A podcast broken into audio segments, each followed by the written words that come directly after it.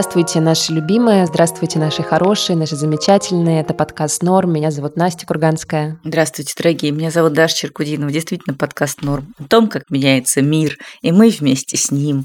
Это уже восьмой сезон подкаста «Норм». А мы очень рады, что вы с нами, и мы с вами. И сезон по вашим заявкам. В этом сезоне мы отвечаем на ваши вопросы, и в основном говорим о том, о чем вы нас попросили поговорить. Но, кстати, у нас сегодня есть повод отклоняемся от этой рамки, потому что у нас есть повод. У меня сегодня день рождения. Настюша, день рождения. Спасибо большое. А у Даши будет через несколько дней день рождения. Как вы помните, у нас Скорпио э, Season в этом подкасте. Мы два скорпиона с Дашей, а это важно, я считаю, да, для понимание наших персонажей, да, наших характеров, наших нарративов да, в этом подкасте. Мне кажется, важно это знать. Сегодня мы решили записать вообще достаточно классически. Мы уже записывали пару раз выпуски разные про возраст. И мне кажется, они были такие душевные всегда и такие какие-то хорошие, что мы решили, в общем, в этот раз снова обратиться к этой теме и поговорить о том, что мы стали еще на год старше, и как мы в этой связи себя ощущаем. Тем более, что нас регулярно слушатели тоже просят об этом поговорить. Но мне бы хотелось такую задать рамку нашему эпизоду, чтобы мы попробовали обсудить преимущества, которые нам дает взросление, а не токс, не недостатки. Потому что, ну, если вот погуглить в интернете, вот я сейчас этим занималась, какие-то статьи про всякие middle life crisis, кризисы 30, то, конечно, тебе вылезают такие вещи, ну, в общем, как бы депрессивно. Поэтому, может быть, нам попробовать поговорить о чем-то хорошем, что нам дает наше взросление. Ну, как-то сфокусироваться вот на то, за что мы благодарны нашему возрасту. Вот так. Как думаешь? Ну, давай попробуем. Я как женщина, приближающаяся к 40 годам, что, как известно, с одной стороны, только начало жизни женщины, а с другой стороны, ее конец в каком-то смысле в нашем обществе. Но вот мне кажется, вот у тебя сейчас классная пора, потому что я вспоминаю вот этот отрезок, знаешь, где-то с 27 до 35, как прям такой очень насыщенный, с одной стороны, и с другой стороны еще полный сил, и еще все там какие-то родные, близкие тоже полны сил. И, короче, жизнь била ключом на том отрезке у меня. Сейчас у меня немножко другие ощущения, честно говоря. Но сейчас, мне кажется, я просто еще в каком-то лимбе нахожусь вот этом между 35 и 40. Это как бы такой несуществующий временной отрезок. Никто не переживает там, типа, знаешь, боже, мне уже 38 обычно. Угу. Это просто как бы такой период, который переходный между тем, что ты как бы молодая женщина, а потом уже женщина средних лет. Вот так вот это воспринимается как будто бы. Ну, мы попробуем, друзья, найти сегодня какие-то... Найти Да, Настя, спасибо, что пытаешься зафреймить меня в позитивный какой-то mindset. Да, видите, как бы не с первого раза у нас сейчас получается, но мы попробуем в дальнейшем по ходу выпуска выйти каким-то светлым. Нет, но мы токсично позитивными тоже не хотим быть. Мы хотим быть искренними. Я хочу быть искренней. Совершенно искренне не люблю свои дни рождения, и совершенно искренне не люблю их праздновать, не праздную их, не знаю, лет 15 уже последние. И вообще я не очень люблю вот это вот, знаешь, фиксацию на возрасте не моя любимая тема. Друзья, прежде чем мы перейдем, так сказать, к основному содержанию этого разговора, мы напомним вам несколько важных вещей, о которых нам надо вам напоминать обязательно. Во-первых, что у нас есть соцсети, инстаграмчик и телеграмчик, и там вот нам можно присылать вопросы и заявки на следующие темы. А во-вторых, Пожалуйста, не забывайте нас поддерживать на Boosty, на Patreon е, в Apple подкастах можно подписаться на наши бонусные эпизоды. Мы вам будем очень благодарны, потому что сейчас у нас рекламы не супер много, так что ваша поддержка для нас очень важна, чтобы мы продолжали выпускать наши подкасты регулярно.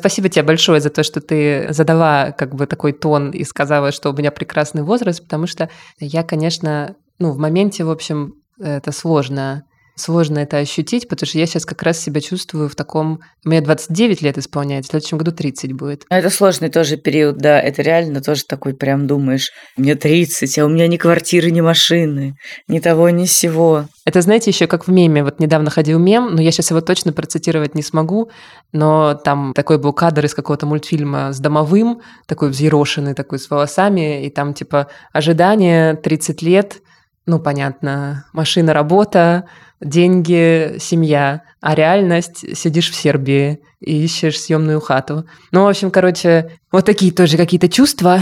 И мне кажется, что еще на ощущение возраста очень сильно давит нынешняя вот эта временная рамка, потому что во время войны вот этих каких-то всех перетрубаций, кризисов, эмиграции, да, для тех, кто куда-то переехал, особенно, наверное, это актуально, ну и не только для переехавших, конечно, очень-очень-очень давит это все, потому что когда мы маленькие или там юные, мы действительно не представляем себе, что мы в 30 или в 35 или в 40 будем начинать новую жизнь в условиях новой реальности. Никто себе этого не представляет, и никто, конечно, этому не рад. Я не с первого раза могу прям вспомнить, за что я могу поблагодарить свой возраст. Плюс у меня еще, как я уже жаловалась, часики затикали. Знаешь, я что-то сейчас стала прям мощно думать уже про семью, про отношения какие-то длительные. Что-то у меня вот эта тема пошла раскручиваться в голове. И это тоже, конечно, новое ощущение. Его не было раньше. И когда мы начинали только вести подкаст, мне было вообще 24 года. И для меня это, конечно, все были какие-то переживания еще совсем незнакомые, я их себе не очень представляла. Вот, поэтому сложновато бывает. Сложновато с тем, что я думаю, вот это все, типа, мне 30 лет, где я, почему я в чужой стране, почему у меня опять нет денег, что происходит, вот это все. Еще и у меня мама тоже, знаешь, ну, я думаю, многим слушателям там знакомо такое, она взяла тему так иногда как бы меня спрашивать. Ну, то есть у нас с ней довольно близкие отношения, и я с ней иногда говорю про свою личную жизнь, ну, типа я ей рассказываю, там, с кем я на свидание хожу, что-нибудь такое, ну, так, время от времени. И она вот, если видит, что я давно ей ничего не пишу про какие-нибудь свидания и про личную жизнь, она начинает меня проактивно спрашивать, типа там, ну что, ну как там? Или вот она мне может написать что-нибудь типа, Настя, ну вот опять только работа и работа, только работа и работа, и никакой личной жизни. И ты получаешь это сообщение в середине дня, и такой думаешь, боже, а ведь и правда, мне 30 лет, а у меня работа и работа, и никакой личной жизни. Ну, в общем, это все такие, конечно, достаточно сложные тоже переживания, но если думать о чем-то хорошем, что мне дает взросление, я, наверное, сначала первым делом назову людей и друзей и связи, которыми я обросла за вот эти последние 10 лет. И люди, с которыми я познакомилась на разных работах, разных путешествиях, в разные этапы своей жизни, они очень изменили мое качество жизни, мне кажется.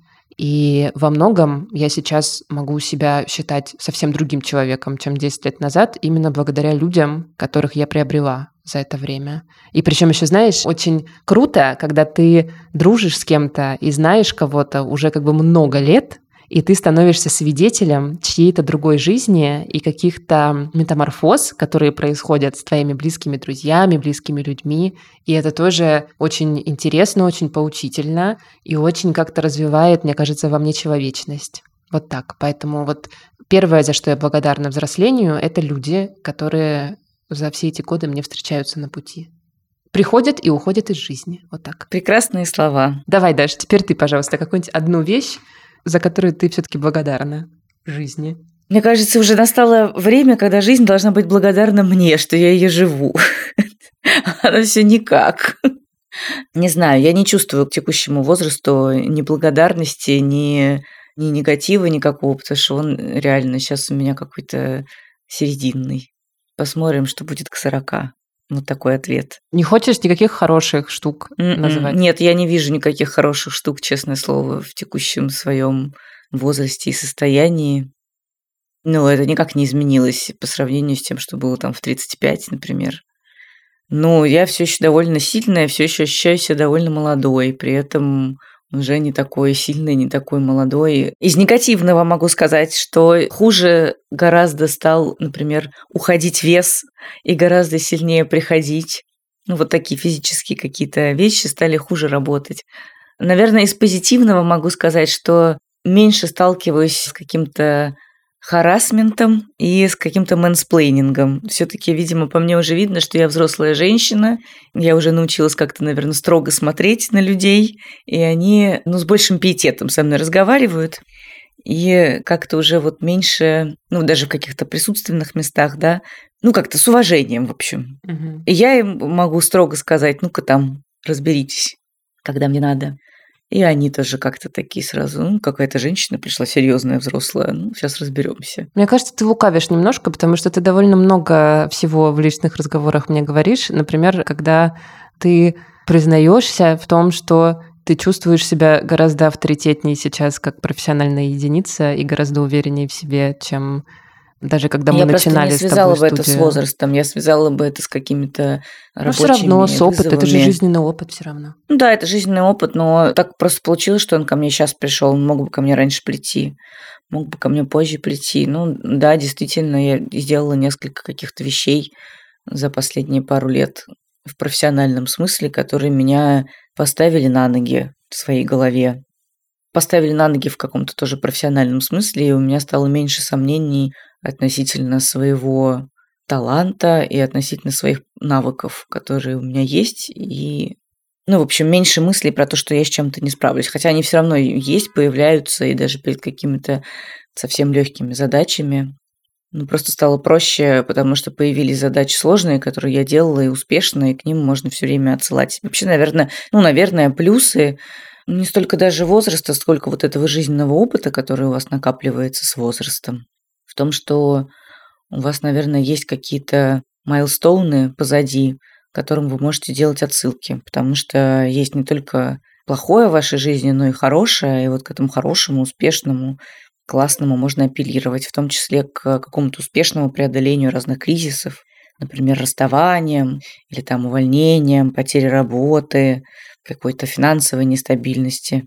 Хотя это тоже довольно сложно в текущих реалиях, когда ты с трудом можешь прогнозировать что-то на ближайшие месяцы, даже не то, что на ближайшие годы. Но все-таки картина более объемная, скажем так, перед тобой предстает. Наверное, с каждым годом она все более объемная. Какие у тебя майлстоуны, к которым ты себя отсылаешь? Ну, наши проекты успешные, наверное, такие. Я согласна с тобой.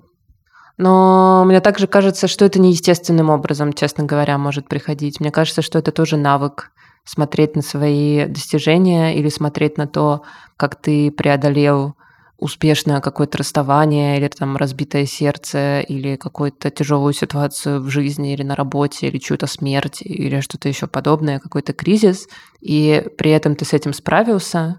Потому что мне кажется, здесь бывает такая ловушка сознания, вот у меня она бывает часто, когда у меня в очередной раз не получается построить долгосрочные отношения с каким-нибудь очередным мужчиной, я не могу сказать, что мне с возрастом стало легче с этим ну, как бы это воспринимать. Мне кажется, что мне, наоборот, становится только тяжелее с возрастом, потому что когда у тебя в шестой раз происходит какое-нибудь любовное разочарование, ну, с одной стороны, ты, безусловно, знаешь, что ты его преодолеешь и пойдешь дальше, потому что, ну, а как? Ну, ну, жизнь. Жизнь долгая. Поплакали, встали, пошли дальше.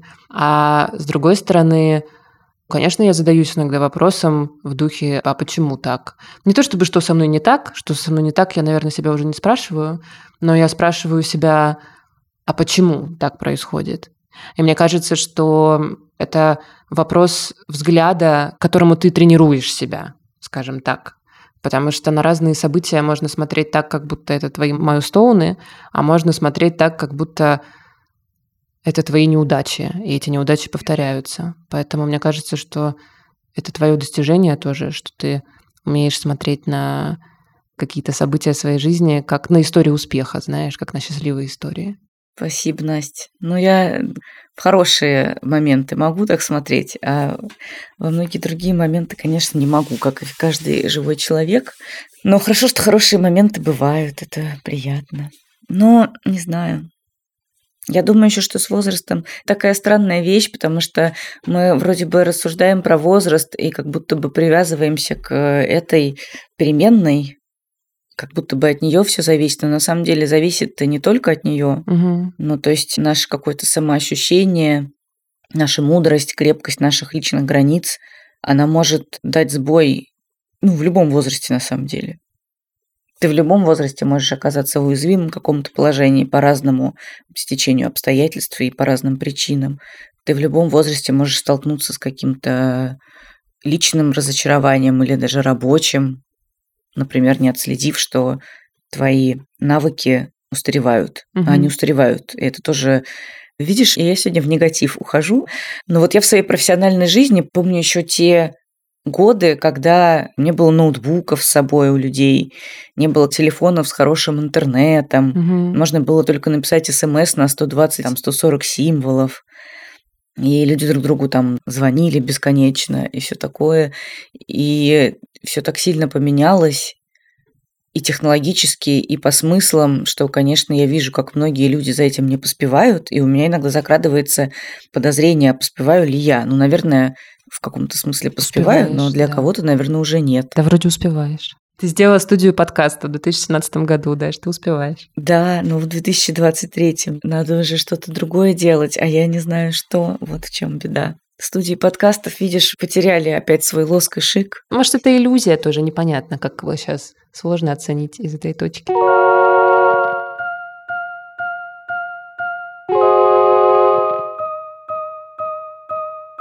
Настя, вот ты любишь праздновать дни рождения свои. Расскажи, почему? Почему тебе все еще это нравится?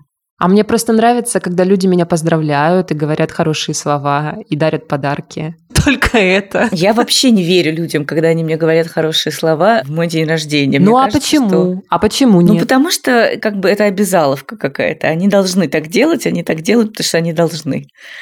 А вот э, когда они говорят просто так, без повода или там с каким-то другим поводом, тогда я верю. Не знаю, мне кажется, что люди сейчас никому ничего не должны, особенно когда у тебя огромная лента соцсетей, в которой 4000 друзей, и ты, как правило, не помнишь, у кого там какой день рождения, и вообще-то сказать хорошие слова – это большое усилие приложить. Ну, я, например, совершенно точно по себе это вижу. Для меня написать какие-то искренние слова даже своему близкому другу – это всегда приложить усилия. Ну, в смысле, что ты прям сел сел, подумал, что ты хочешь человеку сказать, и написал. Ну, у меня так. Не знаю, Даш, я думаю, что...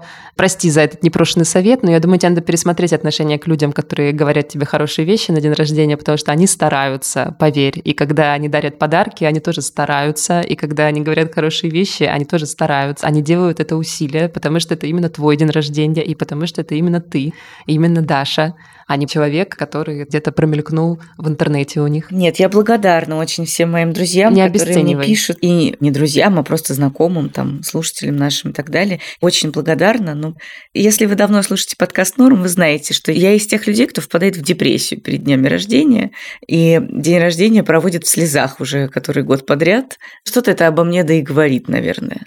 Возможно, нужно сходить к психотерапевту с таким вопросом. Я думаю, что Становиться старше, правда, тяжело. И видеть в этом какие-то бесконечные плюсы и прекрасные поводы для благодарности, конечно, очень тяжело. Потому что каждый год ты обрастаешь какими-то новыми сложностями, проблемами, заботами и так далее. Еще и там лицо не становится моложе. У меня тоже, ну, в общем, не буду говорить, я знаю, ты разозлишься. Злиться я не буду, потому что я тоже помню канун 30-летия. Он действительно такой. Даже если там ничего с твоим лицом не происходит, тебе все равно кажется, что происходит. Ну, безусловно. Ну, думаешь, уже через сколько лет надо будет посетить ботокс-кабинет? Интересно. Я, кстати, еще пока не посещаю. Но я чисто от лени, потому что я просто вообще очень ленивая в плане посещения разных кабинетов. Я не очень люблю. Ну, я так смотрю уже эти смотрят кольца Венеры в зеркало на меня. Я уже думаю, так, а уже не пора ли скоро будет пойти там это подзаколоть? Ну, короче, да, это всегда повод не только для прекрасной рефлексии. Я тоже не упала с луны. Но я хотела, знаешь, что сказать? Что я все-таки хочу отметить, что, в общем, конечно, спасибо взрослению за то, что мне стало немножко легче зарабатывать деньги, чем это было в 20 лет. У меня вообще нет никакой ностальгии по... Может, она будет еще, конечно, но пока что нет вообще никакой ностальгии по 20-летию, потому что я это время помню как время какой-то дикой бедности. Ну, как бедности. Это не была бедность, конечно. Но я помню, что это было время, когда все время качество жизни было не очень. Все время нужно было, во-первых, что-то с чем-то совмещать, учебу с работой, работу с учебой, все время было очень мало сна, была не очень какая-то хорошая еда в каких-то Макдональдсах бесконечная. И было какое-то у меня еще совершенно полное непонимание и неприятие своей внешности, потому что я помню, что ну, как-то я ничего не понимала вообще про себя, я казалась себе такой некрасивой все время, хотя, конечно, сейчас смотрю на свои фотографии тех лет, и я не понимаю, почему я так считала, но мне все время казалось, что я толстая, что я как-то одета недостаточно прикольно и прочее, прочее. Все время как-то еще хотелось выделиться, знаешь, там какие-то сережки нацепить на себя огромные, какой-то тюрбан э, замотать на голове, потому что мне казалось, что я так буду выглядеть более интересно. И я рада, что я от этого во многом избавилась за эти 10 лет, потому что сейчас уже сильно меньше я думаю о том, как бы мне выделиться за счет одежды. Ну, вот это для меня важный элемент взросления, то, что, во-первых, появляется чуть больше денег, хотя я не могу сейчас сказать об этом уверенно, потому что сейчас идет война, и у меня опять нет денег, вот, но, по крайней мере, они стали легче приходить, легче зарабатываться, потому что есть, ну, какие-то возможности, да, их заработать. И второе, это вот это вот какое-то восприятие своего так называемого образа, оно как-то все-таки стало немножко другим, оно стало как-то глубже, и я не так много сомневаюсь в себе, как раньше. Вот. Для меня это какие-то ценные вещи, наверное. Да, это важные штуки. Хотя тоже, наверное, это там много раз меняется за жизнь, но все-таки. Ну да. Наверное, какие-то базовые ценности, хорошо, что они проясняются, и они действительно имеют шанс проясниться только когда уже действительно немножко поживешь и что-то увидишь, и увидишь разные ценности, примеришься к таким, к сяким, так, сяк, и вот определишь свои. Но как будто бы все равно вопрос, а кто я такая, и куда я иду, и что я делаю, и что я буду делать дальше, чего у меня впереди, он как будто бы все равно очень ярко светится перед многими людьми в любом возрасте. Угу. И он может зажечься перед тобой совершенно неожиданно там в 45. Я думаю, что он несколько раз зажигается, конечно, в жизни. Ну, передо мной сейчас снова стали актуальны вопросы, которые 10 лет вообще были не актуальны. Типа, ну, я вообще не спрашивала себя, а куда я иду, а кто я, а кем я хочу быть профессионально.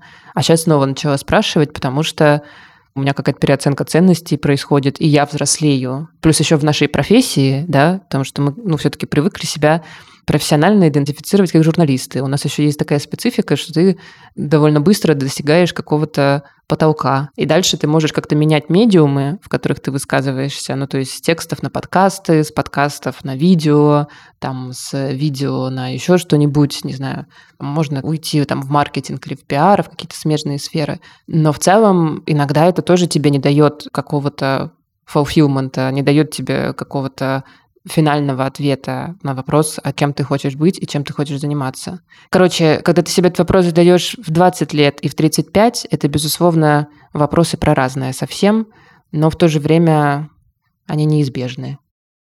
Да, это Я правда. не представляю себе человека, который вот, да, в 35 или в 40 лет, мне сложно себе это представить, не, не, не задается. Ну, короче, абсолютно, в общем, уверен в том, чем он занимается, и в том, что он будет этим заниматься следующие 20-30 лет.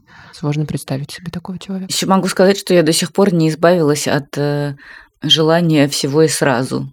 Вот некоторые люди уже избавляются и такие типа, ну я не про деньги, Mm. или там, ну я, а я наоборот про деньги.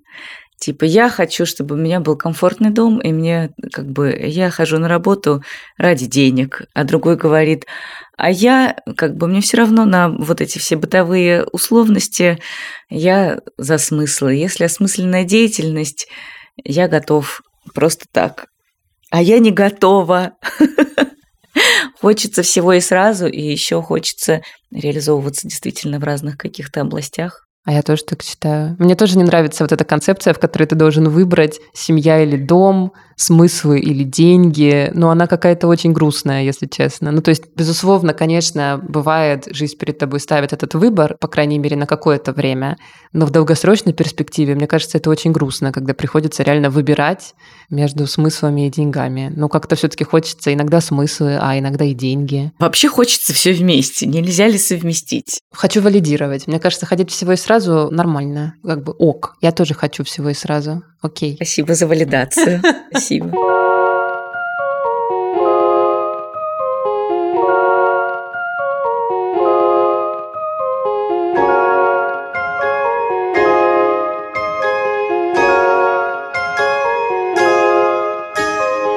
А вот знаешь, у меня какой к тебе вопрос? Изменилось ли у тебя как-то представление о своей ответственности за свою жизнь и ответственности, условно говоря, мира? Можно полагаться на то, как течет река, и на то, как жизнь течет, и как она тебя куда-нибудь вынесет, и как бы наблюдать за ней, что она там выкинет. А с другой стороны этого спектра стоят люди, которые типа «я беру судьбу в свои руки, и я буду сам хозяин своей судьбы, сама хозяйка своей судьбы». Где ты находишься? И меняется ли твой ползунок вот между этими двумя штуками? Это прекрасный вопрос, Даша, спасибо за него. Мне кажется, он такой интересный и глубокий, и нам, может быть, надо какой-то сделать отдельный выпуск, вообще поговорить об этом, может быть, еще с каким-нибудь философским человеком. Это очень интересно. Но я бы сказала так, мне кажется, сейчас я, может быть, буду растекаться немножко мыслью, но я думаю, что знаки судьбы и знаки жизни, которые она тебе дает, нужно уважать. Мне кажется, что действительно далеко не все находится в нашей власти, далеко не все находится в области нашего выбора. Хотя, безусловно, личный выбор очень важен. И каждый день я вижу людей, которые на своем примере мне показывают, как этот личный выбор важен, которые делают какие-то маленькие выборы из года в год. И потом оказываются в какой-то точке, и ты смотришь на них и думаешь, ну, человек пришел туда, потому что он делал эти выборы каждый день. Это иногда выборы, может, плохие, иногда хорошие, разные. При этом, при всем, конечно, я думаю, что судьба есть. Я верю в судьбу, я верю в некий фатум, безусловно. И я думаю, что, в общем, когда тебя жизнь куда-то направляет, какие-то возможности тебе прилетают, какие-то люди появляются в твоей жизни или, наоборот, исчезают, что-то такое. Конечно, иногда это бывает не случайно, и это точно нужно уважать. Но вот меняется ли как-то с возрастом мое восприятие? Сложно ответить. Мне кажется, что я всегда как-то относилась, ну, по крайней мере, в последние годы, я как-то относилась к этой дихотомии вот так вот 50 на 50. То есть мне кажется, что жизнь тебя направляет или наоборот иногда в чем-то ограничивает. Иногда ты действительно не можешь повлиять на то, что вот сейчас в данный момент у тебя ну какие-то всратые обстоятельства в жизни, ну объективно всратые. Но маленькие выборы ты при этом можешь каждый день совершать. Да, мне кажется, что-то вот такое, вот какой-то баланс нужно здесь искать. Возможно, в, в этом балансе ключ к гармоничной жизни. А ты как думаешь? Но мне раньше казалось, когда я была юная, что все в моих руках абсолютно. Что я, если только захочу и поработаю как следует, угу. то я всего добьюсь обязательно, чего я желаю, и даже большего. Даже того, чего я совершенно не могу себе представить. И поэтому я очень злилась, когда была юная, когда мне жизнь подкидывала какие-то не такие шансы, как мне казалось, или просто не подкидывала никаких. Где-то сияли какие-то люди, не я, да. на тех местах, на которых я хотела бы сиять. А потом что-то изменилось? Да, я потом несколько расслабилась. Но я стала, мне кажется, больше следить за вот этими знаками, шансами, какими-то поворотами жизни, которые действительно иногда подбрасывают разные шансы. И сняла с себя ответственность во многих вещах, в каких-то межчеловеческих отношениях, в личной жизни, в семье. Мне раньше казалось, что мне нужно просто что-то объяснить, просто поговорить, просто там как-то донести свою мысль до каких-то людей, близких даже очень, каких-нибудь, не знаю, родителей, мужа бывшего, каких-то бойфрендов и так далее и все наладится. Типа, что я могу там починить вот какие-то участки, что я могу починить что-то в какой-нибудь редакции, в которой все не очень хорошо работает, что я фиксер такой, который прям может приходить и все решать. А потом в какой-то момент я подумала, подожди, подожди, а с чего я вообще это взяла, во-первых? А во-вторых, нафига мне это надо? Угу. А в-третьих, люди же вокруг меня тоже существуют, у них тоже есть какие-то мысли, ценности, какие-то представления о жизни, о себе и так далее. Может быть, им удобно, нормально. Но, может быть, они не нуждаются в какой-то твоей помощи. Может быть, для них она выглядит странно. Может быть, ты толдычишь им все что-то одно и то же, а они такие, типа, боже, как она задолбала, мы же вообще так не думаем и не собираемся так никогда думать. Ну, в общем, я сняла с себя какую-то такую ответственность за все происходящее вокруг, и чем больше я ее себя снимала, тем больше я стала понимать, что и на мою жизнь, и на мое ну, там, положение, состояние и так далее влияет тоже очень много вещей, помимо моей собственной довольно железной воли. Ну, иногда это сложно, потому что на самом деле как будто бы проще сказать, я сейчас просто очень хорошо поработаю, сцеплю зубы и, значит, буду хреначить изо всех сил. И вот это хреначение, оно часто приносит плоды очень такие ощутимые, осязаемые. Наверное, люди, которые больше, чем я, хреначат, они больше меня и зарабатывают, больше меня делают. Но как бы все равно всех проблем, которые ты хочешь решить, ты не решишь, к сожалению. Как бы ты сильно не уставал и как бы ты сильно не вкладывалась в их решение. Вот это, наверное, то, что я поняла в какой-то момент. Думаю, что это одна из ключевых вообще причин наших расстройств, нашей печали, наших фрустраций, наших страданий. Это вот эта борьба с обстоятельствами. Это вот этот рассинхрон между ожиданием и реальностью. На самом деле это очень буддистская тема. Вот они там тоже, знаешь, буддисты, они же все время в первую очередь отсылают к вот этому тезису о том, что мы страдаем не из-за событий, которые у нас в жизни происходят, а из-за нашей трактовки этих событий. Мне кажется, это очень важная тема для рефлексии, и очень важно действительно принять как бы это ни было сложно, что не все в твоих силах. И иногда тот образ, который ты себе в голове своей жизни нарисовал, и те твои воображаемые желаемые места работы или какие-то события в личной жизни, которых ты очень-очень-очень хочешь, ну просто невероятно хочешь, но иногда тебе просто не дано вот их пережить сейчас. Почему-то нет. Почему? Я не знаю. Кто-то это оправдывает случайностью, ну что типа иногда просто вот не везет, допустим, да, и ты не можешь получить ту работу, которую хочешь, или ты не можешь срочно вот сейчас, срочно, это я как будто сейчас обесцениваю это желание, совершенно нормальное желание, ты не можешь сейчас вот выйти замуж, или ты не можешь сейчас родить ребенка, или ты не можешь сейчас переехать и там какую-то получить возможность, которую ты очень-очень хочешь, ты в голове себе это все уже нарисовал. И кто-то вот говорит, что иногда это не везет, это случайность. Но я, как человек, который склонен верить в какие-то не очень рациональные вещи тоже, я думаю, что у нас у всех, правда, есть судьба и есть какой-то жизненный путь. И иногда просто твой жизненный путь другой, не такой, как у других людей. Он всегда не такой, как у других людей. И вот принять это, что твой жизненный путь другой, мне кажется, это главное вообще что можно сделать. Да, но просто для меня еще большой вопрос открытый, где граница вот этого принятия и того, что ты все-таки что-то там делаешь, как-то меняешь, пытаешься как-то на это повлиять. Угу. Я не понимаю, где она. Мне иногда кажется, что она я не могу себе однозначно ответить на вопрос, там, стоит ли гнаться за какими-то вещами или уже успокоиться и ждать, что будет дальше. Мне бы хотелось как-то поддержать, это возможно и уместно, людей, которые нас сейчас слушают и которые, может быть, столкнулись вот с каким-то препятствием на пути к своей цели, что ну вот не получается, не достигается, не работает.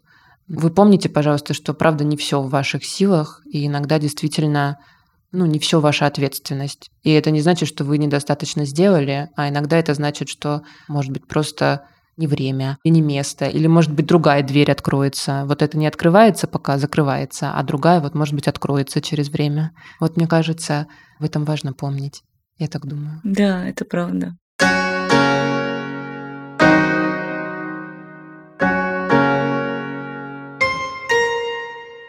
Мы с тобой, когда в прошлый раз записывали эпизод про взросление, это было года четыре, наверное, назад, но давно уже, в одном из первых наших сезонов, ты была замужем за своим бывшим мужем.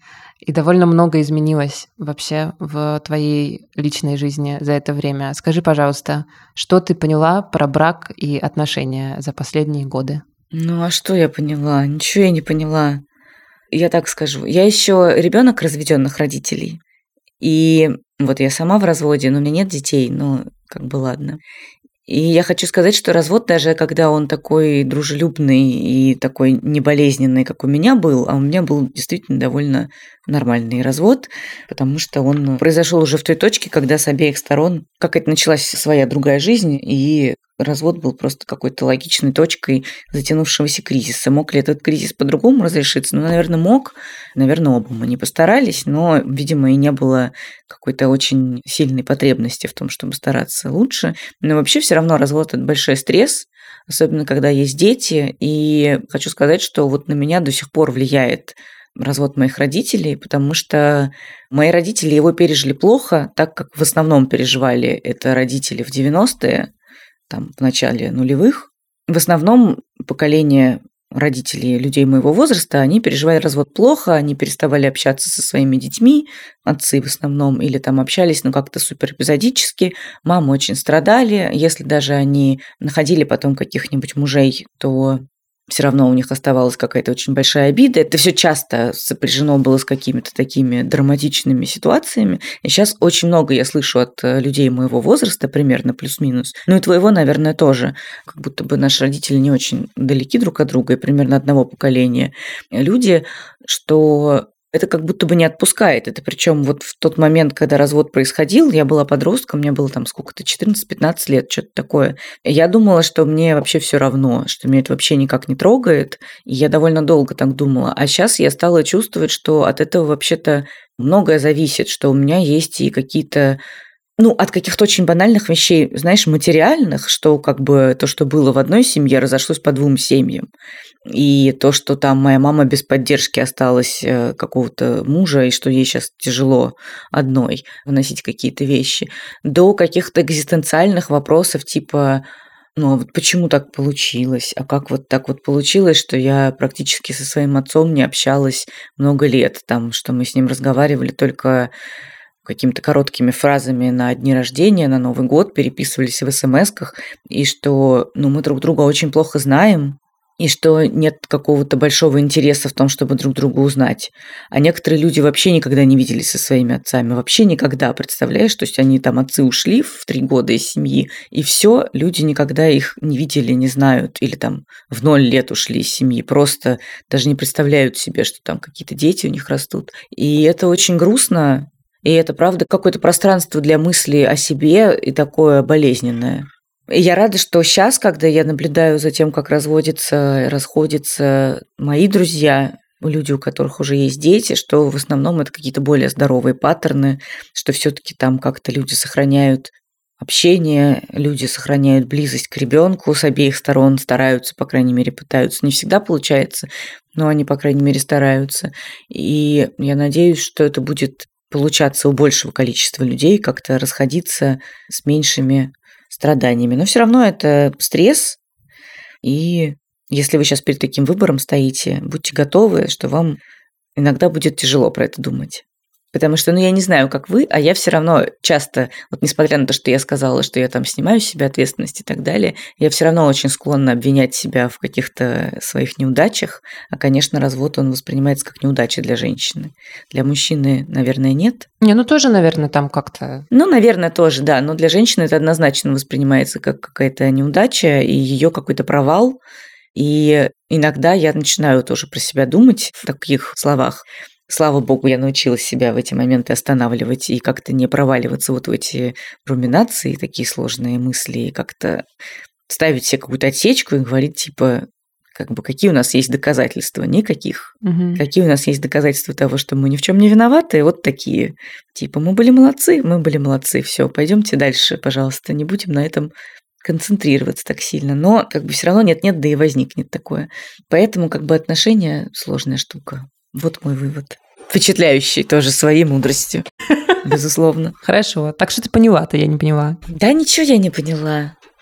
Надо спрашивать, что об отношениях поняли люди, которые, вот как у нас был выпуск, 25 лет в браке. Нет, я так не думаю. Во-первых, где эти люди, где их мы будем искать? Днем с огнем? Я, кстати, их довольно много. Вот так, если оглянуться по сторонам, я действительно вижу довольно много каких-то пар, которые держатся много лет друг за друга. Ну, я не знаю, это мы это исходим классно. из какой-то предпосылки, что держаться друг за друга много лет – это абсолютное благо. Но я не считаю так.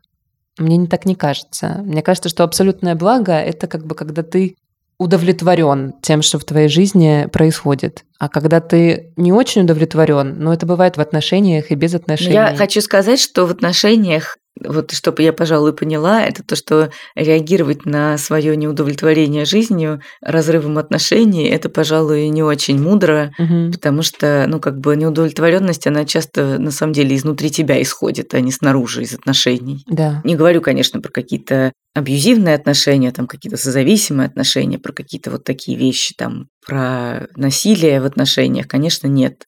Конечно, это совершенно определенно случаи, когда лучше отношения закончить и никогда в нее больше не возвращаться, на мой взгляд. Наверное, есть люди, которые скажут, нет, нужно попробовать поработать и над такими отношениями. Вот. Но когда ты просто ощущаешь неудовлетворение, мне кажется, тут очень важно разделить неудовлетворение своей жизнью изнутри или от каких-то вещей, которые от тебя зависят, и неудовлетворение твоими отношениями и другим человеком. Это как будто бы часто разные вещи. Да. Но я еще, наверное, поняла, что вот я человек, который в отношениях все время находится. Ну, такой я человек тоже. Кто-то скажет не самостоятельный или там какой-нибудь там нуждающийся или что, созависимый, а я скажу просто много любви во мне. Как говорит да. наша подружка одна, люблю любовь. Да, люблю любовь. Ой, да, а я жду любви. Друзья, вот если мы еще будем через там 10 лет еще вести подкаст «Норм», у меня, наверное, появится какая-то свежая мысль на эту тему.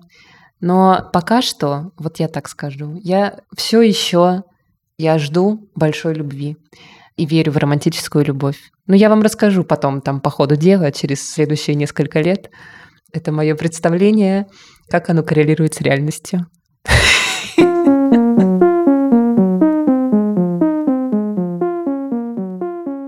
Что-то мы хотели про позитив говорить, но в итоге как получилось? Что-то... Да, в итоге что-то укатились куда-то. Укатились, да, блин, как что-то какой-то сумбур. Я прошу прощения. Для меня сложная тема это.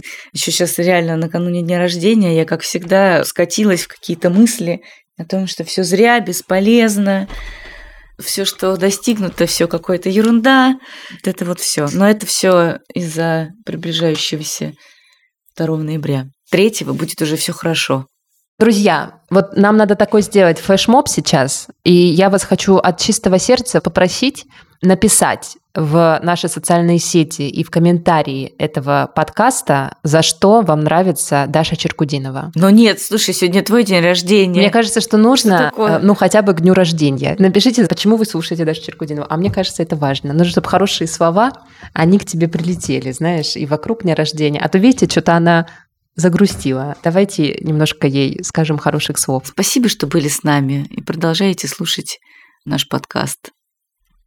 Поздравляйте, пожалуйста, с днем рождения Настю Курганскую. А через пять дней после Насти меня поздравляйте с днем рождения. Спасибо вам большое за то, что слушали нас. До встречи в следующем эпизоде. Меня зовут Настя Курганская. Меня зовут Даша Черкудинова. Спасибо вам большое. Подписывайтесь на нас везде.